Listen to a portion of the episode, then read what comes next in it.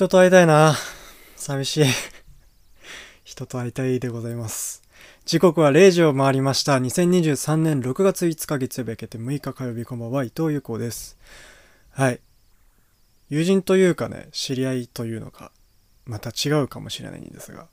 コミュニティを広げたいなっていう思いがまあずっと、まあ、帰国してからですけど、まあする前からもそうですけどありまして、なんかね、その、やっぱり、まあ、留学してた時は向こうに自分のまあ学校があったりだとかじゃあバイト先があってとかでまあ一緒に住んでいる人たちがいてみたいな。でそこからこう派生していったりして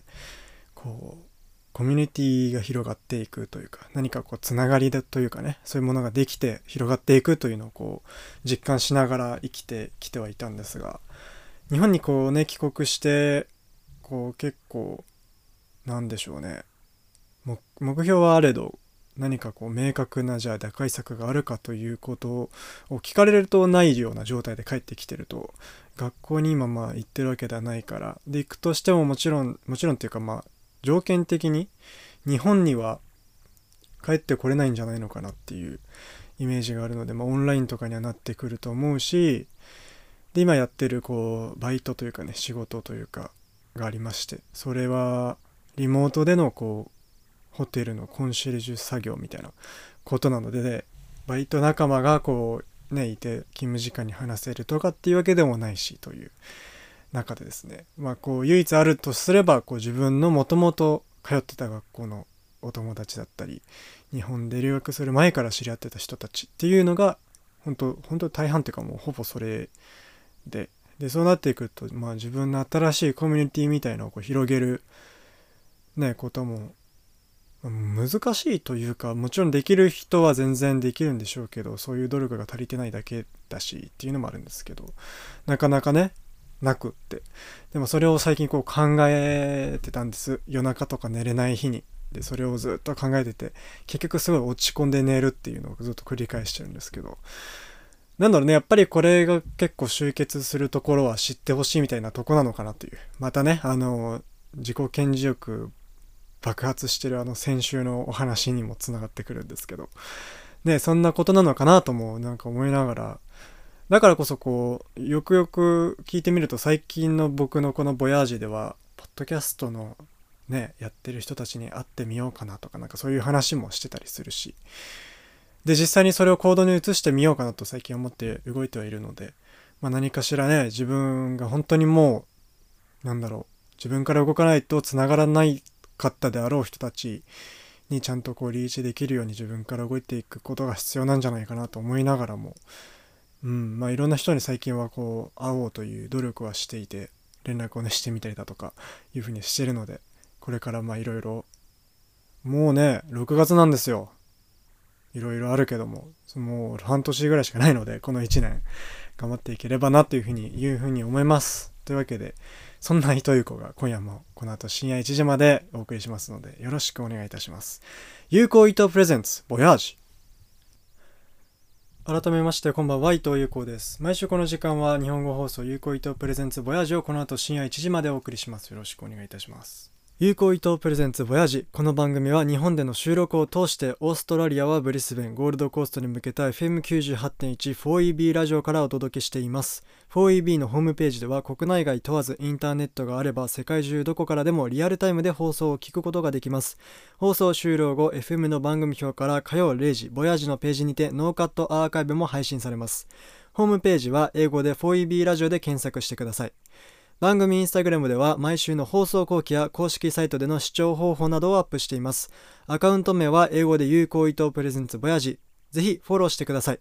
そして Spotify や Apple Podcast、YouTube など各配信プラットフォームにて過去回のアーカイブを無制限で配信しています。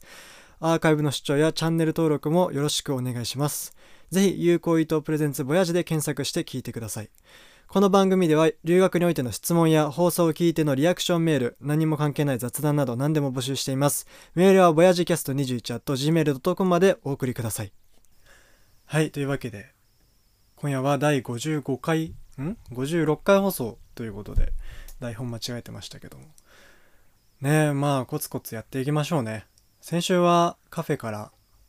青春のまあ妹のね部活のまあ引退試合のを見に行った話をして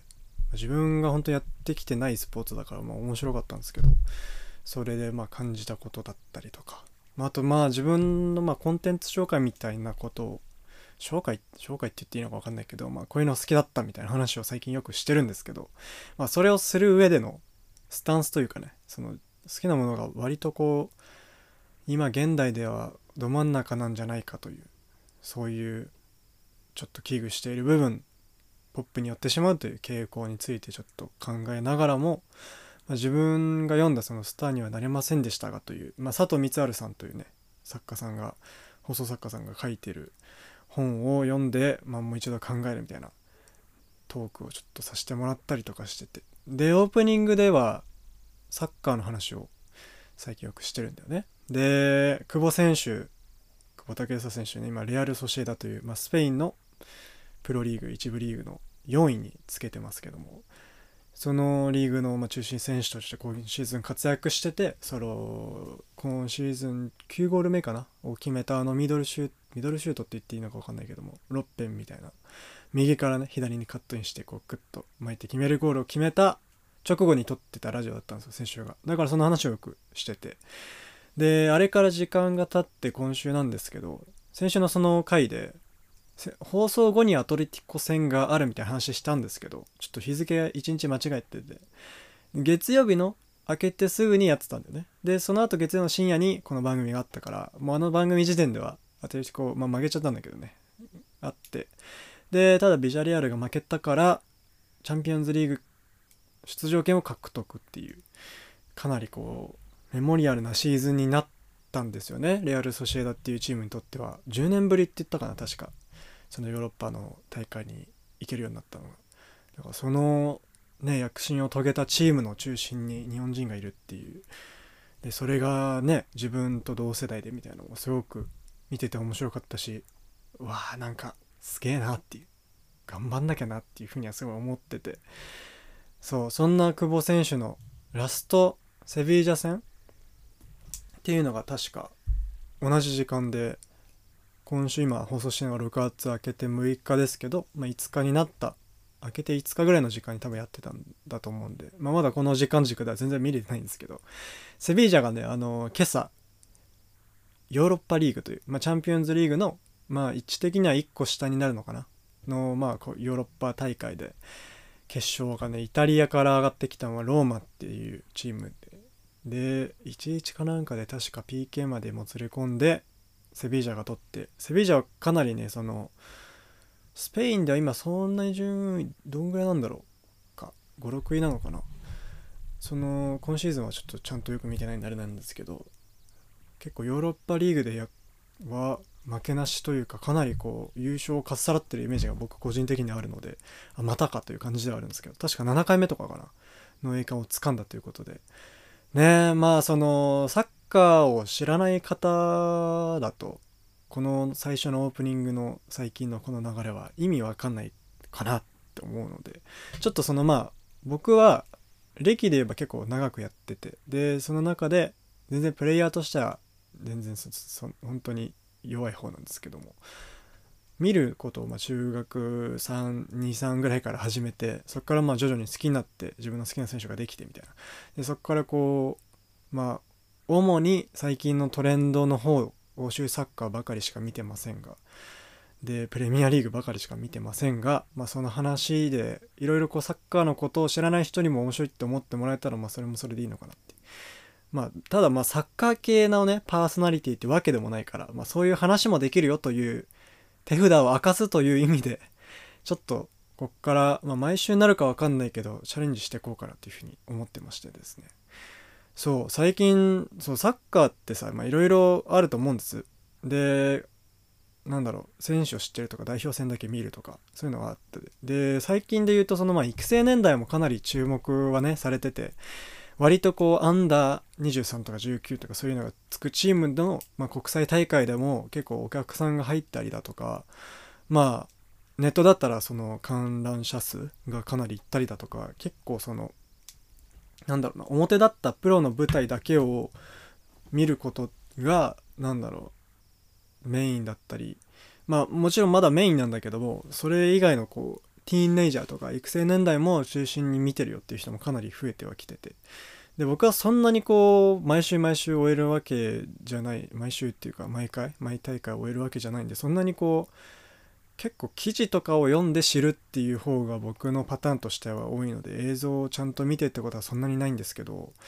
最近はアンダー20のワールドカップがあってというかまあ日本としてはあって今もまだやってるんですけど日本はグループステージを負けちゃったんですよね。うん、あのセルセネガルかには勝ってコロンビアに負けちゃってイスラエルには3戦目で確か最後の方決められちゃったんだよね。で負けちゃって負けたんだっけな？引き分けちゃったんだけどごめんなさいちょっと知識足りてなさすぎる。喋んなって話なんですけど。そうあのまあワールドカップはあの去年の年末に行われてたシステムと同じでそれをまあアンダー20の20歳以下でやろうっていうそういう大会なんですけど。でオリンピックは確か年齢制限が23歳以下かな。で行われるので確か来年パリであるんですよね。だからそこで世代的にはそれこそ久保選手とかも出れるしどうなるんだっていう結構ねアンダーの世代は割とタレントが豊富なんじゃないかという見方も、まあ、巷では出てたりだとかするんですけども。そんなねワールドカップで僕すごい見てて面白かったなんかなんていうの小ネタみたいなニュースみたいなのがあってさ。そのセネガルの代表だったかな確か。の選手で登録上は178の選手でキャプテンかなんかなんだけどその選手のまあみんなその所属が出るわけですよ。登録上。で例えば日本だとあのキャプテンでさ松木玖生選手は FC 東京所属でみたいな。すんごい噛んでますけど。そう FC 東京所属でとかってそういうのが出るんです。でそのセネガルのキャプテンがあのヤンヤン FC 所属って書いてあって。YUN なんですけど。あのそんなチームないんだって で、それも、それ見ただけでももう超一人で笑っちゃって面白くてさ、その、おそらくなんだけど、あの、アフリカの結構、まあ、いろんなスポーツで出る現象なんだけど、その、年齢がおそらくわからないと。で、わからないし、おそらく超えてると。超えてるけど、まあその大会をもちろんみんな取りたいわけだから、まあどうにかして出させることはできないかなっていうので、結構多いんですよねいろんなスポーツでこういわゆる年齢詐称じゃないけどそういうことが起きてて。割とそのもう何ていうの規定上出れない選手があのちょろまかして出ちゃうみたいなことは、まあ、あるにはあって。で今も結構このトップリーグで活躍してる選手もそういう疑惑が過去にあったり今もそのなんかこうなんつうのまあ裁判まで行ってるのか分かんないけどそういうこう議論が割と出てたりする選手が多かったりするんですけどアフリカの出身として。でまあそれは 単純にまず名前もうちょっとあっただろうっていうのもあるんですけどその選手たちの詐称的な問題で言うと割とそのなんか文化的なものが反映されてるらしくて割と気になってて調べたんですけどその出生の届けを出す文化があんまりなくってだからその結構スポーツ選手に限らず自分が実際問題今いくつなのかが判明してない人が多いらしいんですよ。だから割とこう、まあ、見た目とかなんだろうね。そのまあ精神年齢的なところでいけるなって思ったら割とそのちょろまかすみたいなことはできるらしくて。あそうなんだなって思いながら面白いなと思って。だからそのまあ本当に若作りしてて、ピチピチな感じの見た目の30歳とかが、アンダー20に、まあ、出れたりするんだろうなと思って、なんかそう思うと面白いなと思いますよね。だからまあ、ただそうなってくると、じゃあ期待のルーキーとしてそういう選手が出てきて、でまあ、ある程度、ね、年齢いってて、その分練習してるだろうから、その本当のアンダー20の選手よりかは、まあ、体が例えば仕上がってたりだとか、経験値があったりうまかったりっていうので例えばその選手がま期待のルーキーとして出てきてでじゃあ結構トップリーグに来てってなると例えばすごい全盛期が短かったりするのかなって思いましたね。なんかそのなんだろうロラ・ウジーニョとか見てた時僕はまあリアルタイムでは見てないですけど彼もその、まあ、彼は別に詐称とかそういうの関係ないと思いますけど割と全盛期が長かったタイプの選手ではなくて本当にその光ってた時期が23年あってそこが本当にもうエピックとしてみんなの記憶の中に残ってる選手なんですけどなんかそういう立ち位置になるアフリカ人がこれから出てきたりするのかなっていうふうには思ってますので皆さんもそのなんかアフリカの期待の若手みたいな選手はそういう目で見てみるのも面白いかもしれません。でそのラリーガにちょっと戻りますけどスペインリーグっていうのがあって。で割とその欧州欧州サッカーでは、まあ、今はイングランドだったり、まあ、スペイン。あとはまイタリアドイツフランスのリーグ。このまあ5個ぐらいがまあ割かしその他のなんだろう国のリーグよりかはま1個抜けてるんじゃないかっていう見方ができるリーグで。でその中のスペインリーグなんですけど。でそこで今プレーしてるのが久保選手だったりとかで。で皆さんが知ってるであろうクラブでいうとバルセロナとかレアル・マドリードとかアトレティコ・マドリードとかになってくると思うんですけど。そのレアル・マドリードで、あのー、活躍してる本当久保さんと同世代とかぐらいのブラジル人のウィンガーがいてアタッキングサードですごい活躍する選手で点も決めるしアシストもできるしっていう選手なんですけどそれがまあビニシウス・ジュニオルって言ってまあおそらく今後のブラジルのねそのまあサッカー王国の、まあ、次世代を担っていく攻撃を担っていく存在になると思うんですけどまあすでにその辺りは全然見せててクラブでは。でただまあわりかしそうだな。スペインリーグでよく見る光景なんですけど選手へのこうちゃんとっていうんですか？バあのちゃんとっていうのはその応援歌とか応援のその声援のこと言うんですけどその中でこう相手チームの選手に対する、まあ、ヤジだったりだとか罵倒だったりっていうのが結構多くてでそれも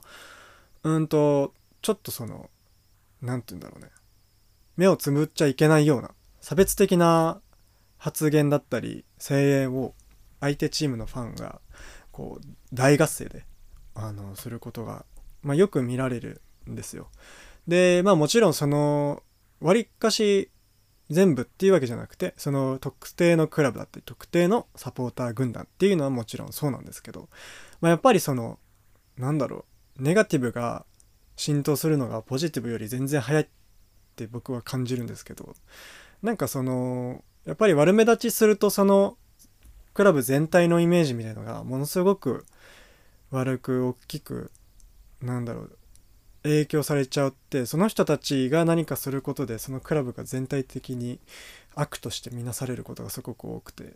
でまあそれがレアル・マドリードのそのビニシウス選手にこの間起こってさ割とそのもう直接的なあの表現で相手のサポーターがそのビニシウスに向かってこう言葉を発してね。でそこでもう中断したりだとか試合が。でビニシウスもよくそのもう何千人の人たち前にちゃんとこう立ち向立ち向かってっていうのは、うん、ちゃんとねその正面向かって立ってさあの自分の主張したりだとかこう抗議の姿勢を表すんだけどそれも届かないで最終的にはこう目が潤むようなシーンもあったんですけど。で試合が中断してさ。でその抗議中にあの相手選手と揉めたことでビニシウスはレッドカードをもらってるんですよその試合で。でレアル・マドリードもその試合負けてるんですよね確か。でまあそこからまあいろいろ問題になってさこう差別的なことを受けるのは本当これがまあ初めてとか2回目3回目の話じゃないよみたいな。ことをまあ彼自身もこうツイッターとかで投影してて。でそこに対してこうラリーガっていうそのスペインのいわゆる J1 リーグの会長さんがこう発言するんだけどもあの SNS 上でね。割とそのあ取り合ってくんねえんだみたいなことはもう僕個人的に見受けられるような表現でさ。うんあのー、スペインリーグがここ最近こう言われてるのはそこなんですよ。その大人が選手を守らなかったりだとか、まあ、会長だったり上に立つ責任者とかそのいわゆるフロントの人たちが対応しなかったりするんですよね。でそれが何のためなのかもまあいろいろねどの世界にも、うん、裏はあるでしょうから政治だったり権力だったりなんかまあいろいろあるんでしょうよいろいろあるんでしょうけどなんかそれは見てて気持ち悪いしでもちろんサッカーのフィールドの中ではそういうのやめようよっていう声もあるけどなんかフィールドの中とか関係なくそういうのやめようよっていうのは本当に思っててうんあのーそのね次節の試合でレアルのビニシウスは欠場したんですけど欠場したっていうか、まあ、レッドカードがねあったから欠場せざるを得なかったんですけどそのまあ前半20分を過ぎたあたりで、まあ、ホームゲームだったんですけどホームのサポーターがこう一斉に拍手をこう、まあ、サポートするという意思を込めてなんですかね。そのビニシウスの背番号が20番なんで、まあ、それにちなんで20分を超えたあたりで全員からのこう拍手があってでそれにまあ彼も応えるような形でこうねいろいろボディーランゲージでこう応答はしてたんですけどなんかその光景もさ美しいものとして捉えられるのはもちろんわかるんだけどなんかそれは本当に他者が見てコンテンツとして消費してるだけでもともとそれがなきゃ起こらなくてよかったような光景じゃないですか。まあみんなでもちろんこうポジティブなものとして変換して終わらせることは大事なんだけどそれがなかったらいいじゃんっていう話なんですよね。だからまあうん。まあ本当まあスペインに限らずなんですけど、まあ、ラリーガでそういうことが起きるのが多いなっていう印象を僕が持ってるだけで。でまあそれが本当に起こらないね面白いサッカーと熱い声援をただ見れたら僕嬉しいなって思います。それでですねあのー収録段階では、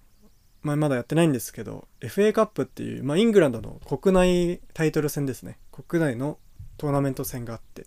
でまあサッカーっていうのは基本的にまあみんな国内リーグっていうのがまずまあ J1 みたいな感じであって。でまあ基本的には20クラブ前後が一部リーグに所属してるんですよ。で毎試合ホームアンダーウェイなんで、まあ、自分除いて 19×2 で38試合を大体は戦う。まあリーグによって数は違うんでそこはまあ上下あるんですけど。それを戦ってでそれと並行して、まあ、もちろんリーグタイトルだったりを、まあ、優勝するのを追いかけるのが基本的にはクラブ活動のメインなんですけどそこにこう並行して国によってはその国内のカップ戦っていうのがあって、まあ、それはリーグ戦と並行して行われるタイトル戦なんですよトーナメント戦で、まあ、負けたら終わりみたいな。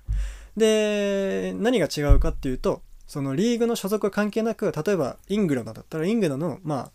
2クラブあ、えっと、2部リーグ以下5部とか4部とか3部とかが全員こう予選から出場できてで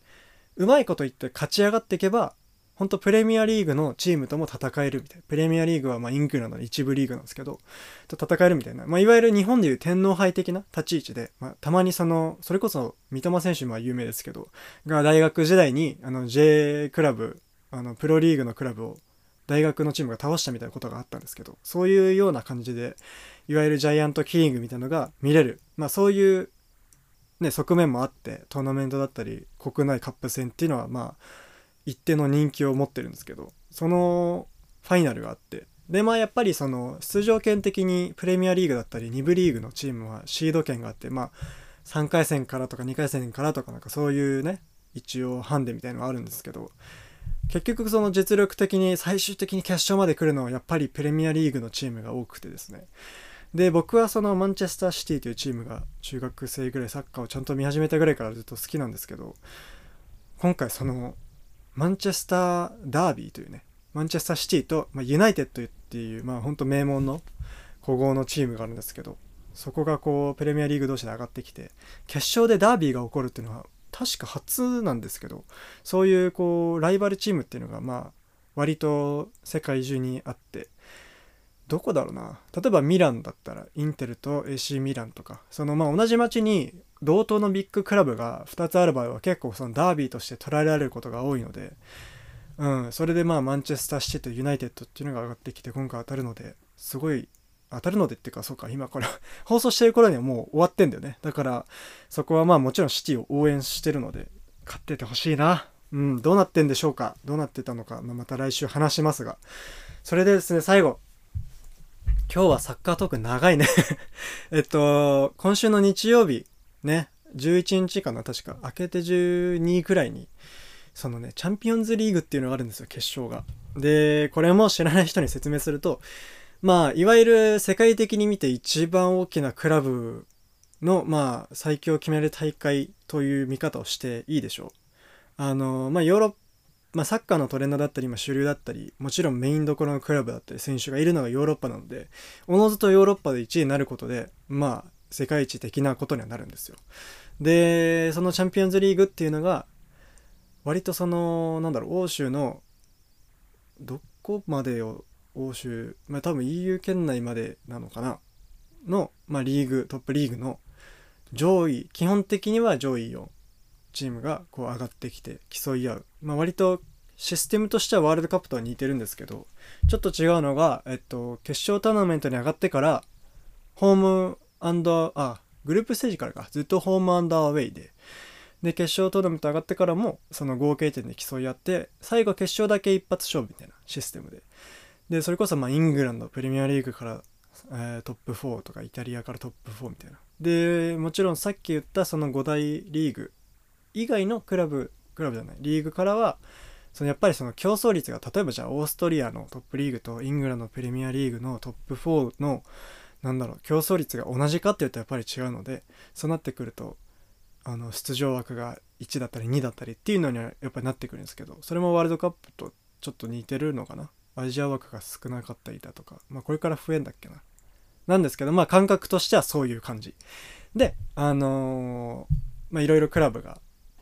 こう国際的に競い合うからすごく面白い大会されてて例えばもう当たるはずのない例えばリアル・マドリードとマンチェスターシティが当たるとかそういうなんだろうファンが楽しめる試合だし本当にその実力の力合わせみたいなところがあるから、まあ、そういうまあ面白い大会なんですよそれはもうもちろん。で その、えーと決勝でもうマンチェスターシティが上がってきててで今回決勝で当たるのがインテルっていう、まあ、さっきちょっと出しましたけどイタリアのミランミラノの街の、ね、AC ミランとまあ対をなすもう一つのライバルチームで。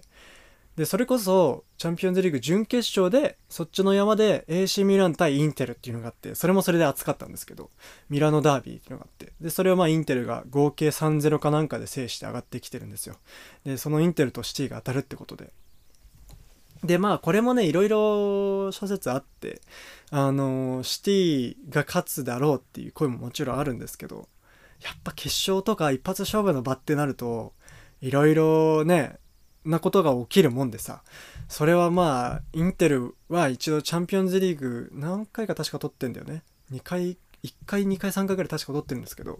そのインテルの、まあ、例えば経験値だったりベテランが結構多かったりするチームだから今シーズンは。そういうねいわゆる経験の差みたいなのももちろん感じられるしそれがこうパッて出たらシティがどれだけ今そのタレントが揃ってて最強なチームと言われててもコロッと負けてしまうようなこともまあ起こり得るわけですよ。もちろん僕はそれ望みませんけど。だそういう意味も込めて、やっぱチャンピオンズリーグは特別で、もうちょっとこの解説したいんですけど、今日ちょっとオープニング喋りすぎてるんで、また前ね、来週以降そういう話もできたというふうに思いますので、皆さんまあワウワウ入ってる人は、それ確か生で見れますので、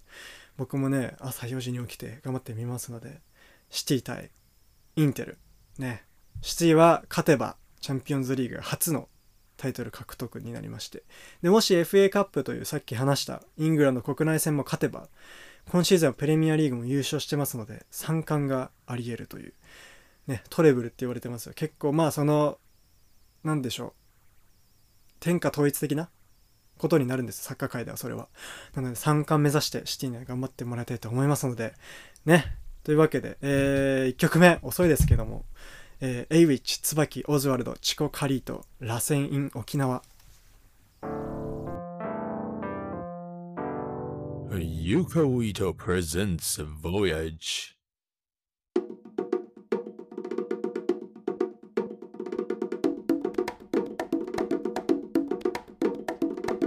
Yuko Ito presents Voyage. お送りしたのは、エイウィッチ、椿、オズワルド、チコカリート、ラセンイン、沖縄でした。改めまして、伊藤優子です。FM98.1 フォイビーラジオ、この時間は日本語放送、優子伊藤プレゼンツボヤジをお送りしています、ね。自分で書いた紹介文全然読めないんですけど、このね、螺旋は、もともとそのレッドブルの企画って言っていいのかな？最近よくやってて、4人ヒップホップメンバーをラッパーを集めて、曲をこう披露してもらうみたいなおそらくコンセプトの企画でそのコンテンツがね YouTube のおすすめに流れてきてなんだこれって思って面白そうだなと思って見てさ。いやすごいかっこよくてもうノージルがドバドバでさ。なんかなんだろうやっぱりその文化的背景におけるその民謡音楽だったりとかとヒップホップの相性が本当にすごくいいなっていう。まあ最近はまあ割と傾向として増えてはいると思うんですけどそれでも、うん、やっぱそのうん割とマスターピースな最高傑作だなと思ってさ。うん沖縄音楽とのヒップホップとまあポップストーン合うシーンはかなり見てはきたけどもここまでになんだろうねドープなやつというのか最高なね掛け合わせ方をして4人全員もうテクニカルだしスキルフルだし僕はそこまでこうヒップホップを語れる知識量はないのでこう名言はもちろん避けますけどもうとにかくその知らないながらにもあやばいっていうもう本当に脳汁がドバドバになるようなさ曲で。ででその曲がそのリリースされたんですよ。でミュージックビデオも出てみたいな。なんかそういうねあのなんだろうな。したたかさと言っていいのか分かんないけど結構仕事がまあ見てる限りめちゃくちゃ早くてそのレッドブルーの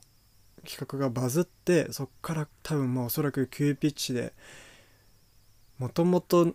計画してたらもちろんそれはそれで作詞としてすごいんだけどもそっからね現地で撮ってそれを曲としてリリースしてっていうそのスピードが本当すごいなっていうのと。うんそのまあ嗅覚が本当にすごいのとプロデュース能力がすごいのとでもうめちゃくちゃ今好きな曲でございます。はい。でねあの久々にあの青春を取り戻しに行く解雇ムーブをしたんですよ。でウイニングイレブン2016なんですけど。これはちょっと同世代はすごく刺さるんじゃないかと思います。私今2001年生まれですけども。あのね今 DJ とかやってみようかなみたいな感じでよくその会って友達あコウスケくんねあのこのラジオ出てくれてました。48回かな。に出てくれてる子なんですけど。でその子んちによく集まっててさ。でただその子んちにはゲームもあってで PS4 かな。で最近は DJ せずにあの FIFA だけやって帰るみたいな日が すごい多くて。でも最近もうそんなにばっかだからちょっともうさすがにちゃんとやろうとはしてるんですけど。あのそのね FIFA 今23が最新確かね。サッカーゲーム毎年出るんですけど。でそれをやってて。でやりながらまあ2人でね試合しながらまあ喋るじゃないですか。で喋ってる時にあなんかあれ昔のやつをやってここのこの部屋でやってたよね？みたいな。昔のゲームもこの部屋でやったね？みたいな話をしてて懐かしんでて。ウイニング2010ウイイレか。ウイイレ2016最高だったよね？みたいな話をしたんですよ。でもうその勢いで盛り上がってさメルカリで中古しかもう売ってないから。もう400円ぐらいでした。よメルカリで購入して。でやりました。この間持ってって。いやもうねなんだろうねタイムスリップしてるような感覚というか。それこそそのコースケとは僕はま幼稚園から一応一緒なんだけどちゃんとそのクラス一緒になって遊ぶようになったのは中2からで。でその中2のタイミングで家も近いからまあ今も同じなんですけどそこでよくゲームをまあ2人でとかまあ友達呼んでとかやっててさなんかその光景が主観として蘇るというかうんなんかね結構その体験をもう一回追跡追走するみたいな再追走するみたいなその感覚が結構割とこれは初めての感覚なんじゃないかという本気で取り戻しに行ってちゃんとその体験としてあの経験としてそれを体に残すっていうのが初めてだったからすごい面白かったんですけど、うん、なんかねその時代に僕らは結構世代として携帯のウイイレが出たのかなサッカーゲームとして。それをやってて多分その流れで彼の家に僕の家にそのテレビゲームなかったから PS4 買ってでそれでウイニングイレブンを PS4 でテレビでもやろうみたいななってそれでやってたんですよね。でそれが本当面白くて。まあこれ本当ごめんなさい。もう説明省きますけどそれこそロッペンとかリベリーとかがバイエルンにいたりだとかじゃあメッシ、ネイマール、スアレスがバルサにいて、で、ベイル、クリスティアーノ・ロナウド、ベンゼマがレアルにいて、みたいな。アザールもチェルシーでもうウキウキな時代みたいななんかそういうさあの当時のメンバーで各クラブチームが存在してるからなんかそういう懐かしさもあったしなんかねすごく楽しかったんですよねで別件だとさそのこの間告知していたそのポッドキャストの新番組の準備があの着々と進んでてちょごめんすごい急 急に変えたんだけども。あのー、2人でね今回はやろうと思うんです。でなんてっていうとそのずっとボヤージとか、まあ、4EB のそのスタジオ時代はまグループでやってたけど基本的に自分一人で進めてきて自分一人でやりたいことが多かったからっていうのもあるんですけど自分で一人でなんかこう全部プロデュースからリリースまでやりたかったっていうのもあったからそれはそれでいいんですけどまあそれとまあ同時並行としてその誰かと話す対話形式のプログラムを自分で何か作れたらなっていうふうに思うんですよ。でそれをずっと思ってて企画しててで一緒にやる人は、うん、まだ、まあ、今出してもいいけどまだリリースじゃないからそれをしてからしますけどうんあの2人でやる番組をポッドキャストとして 4EB と全く関係ないところで何か始めれたらなっていうので今まあジングル制作とあとはカバーアート制作。で第1回の収録はねこの間もうやってすごい楽しかったので、まあ、おそらく基本的に週1更新のうん30分前後ぐらいの番組にはなると思いますが、えー、こちらで私を知って伊藤優子を知ってくださった方はぜひねポッドキャストなのでおそらくまあ Spotify なり Apple Music Apple Podcast とかとか Amazon Music とかそういうところで聴けるようにしますので Spotify は確実におそらく聞けますので、え、また、まあ、番組の概要など決まりましたら連絡しますのでちょっと聞いていただければなというふうに思います。というわけで、えー、2曲目どうしようかな。行くかな。時間的に2曲目行かない方がいいか。飛ばします。飛ばします。はい。もともとは、ちょっとコーヒーエクセスっていう、結局去年かな？去年か一昨年かに出た、すごい好きな曲があるんですけど、それをかけようと思ったんですが、それはまた来週以降かな。にします。3曲目はかけれるかな？もしかしたら。そんな感じで。あのー、最近ね、仕切り直しも仕切り直しですけど、あの、ピクシブ百科とか、なんかまとめサイトを見るのにハマってるんです。で、これ、なんかその、ちゃんとそれを現役でって言ったらあれだけど、ね、ずっと昔から追ってる人からしたら、ちょっと失礼だったり、ちょっと今更かよっていう話かもしれないんですけど、なんかこうね、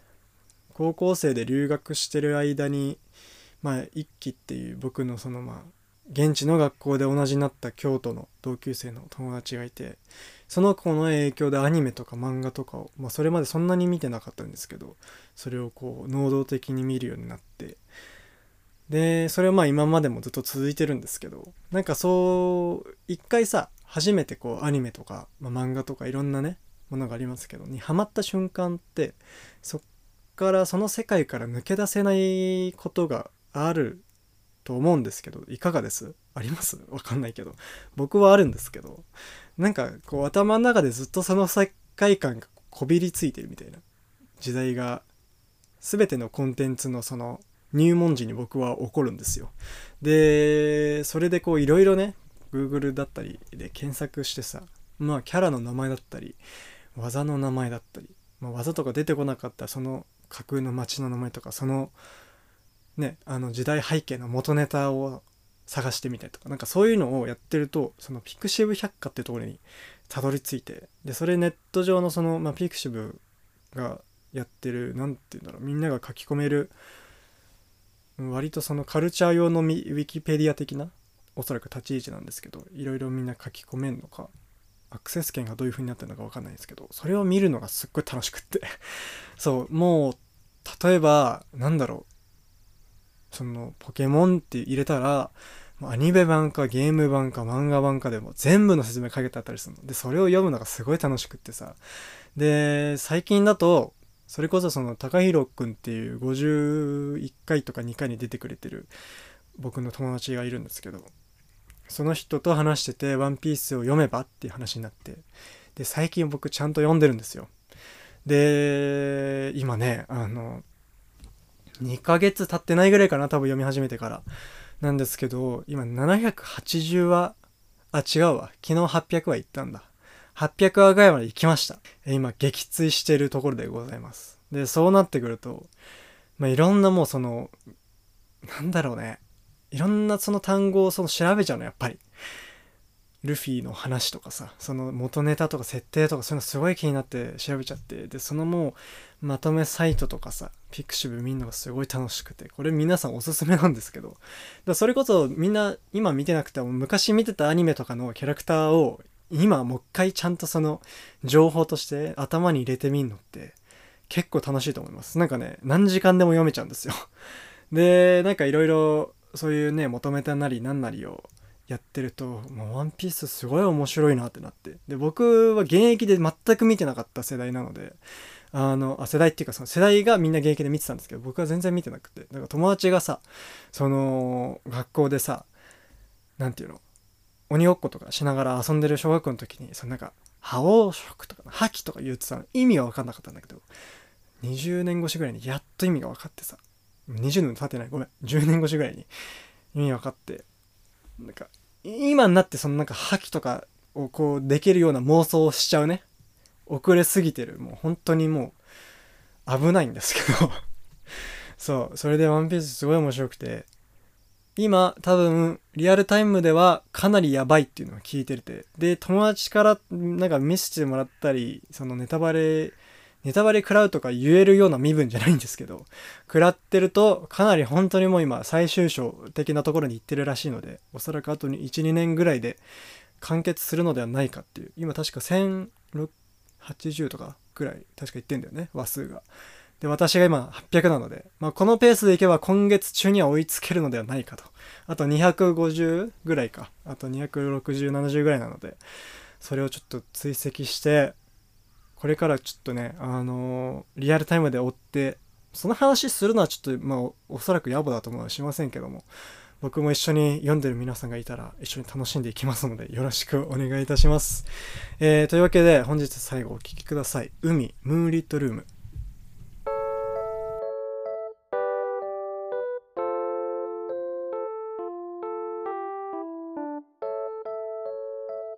Yuko Ito presents Voyage. お送りしたのは海ムーンリットルームでした。日本での収録を通してオーストラリアはブリスベンカンガルーポイント 4EB ラジオからお届けしてきました。有効伊藤プレゼンツボヤジそろそろお別れの時間です。放送局 4EB ラジオはオーストラリア政府のサポートを受けて50カ国以上の言語で放送しているクイーンズランドのコミュニティラジオ局です。ブリスベンはカンガルーポイントから放送しています。今お聞きいただいているアナログ放送 FM98.14EB 日本語放送は毎週月曜深夜0時からのボヤージそして毎週火曜午後6時からは現地メンバーが生放送をしています。日本語放送制作チームのメンバーは全員ボランティアです。ただいま一緒にブリスベンにてラジオの番組作りに取り組んでくださるボランティアメンバーを募集中です。出演者でもスタッフとしてでも大歓迎です。ご興味お問い合わせは 4ebjapan.gmail.com までご連絡ください。伊藤優子が完全単独制作で日本からお送りしているこの放送はリスナーのあなたからのメールを募集しています。留学についての質問や関係ない雑談など何でも構いません。メールは voyagecast21.gmail.com までお送りください。放送後期などを投稿している番組インスタグラムや Spotify、Apple Podcast などでのアーカイブ配信もぜひ都合のいい媒体でご視聴ください。この放送はブリスベン FM98.1 4EB ラジオからお送りしました。はい、えー、今夜はえー、サッカーの話をすごいしました。でまあ自分なりのちょっと欧州の、まあ、ちょっと説明が多かったけどもなんかそういう話とあとはまあ2016のウィニングイレブンっていうすごい青春を取り戻しに行ったよっていう話とあとはワンピース面白かったよみたいな話をしましたけどそれで言うとねあの僕そのテレビゲームないって言ったけどその Wii はあってまあ結構全然あるじゃんって話なんだけどその Wii でウィニングイレブンが昔あったんですよ。2000ほんと10いってたかなぐらいの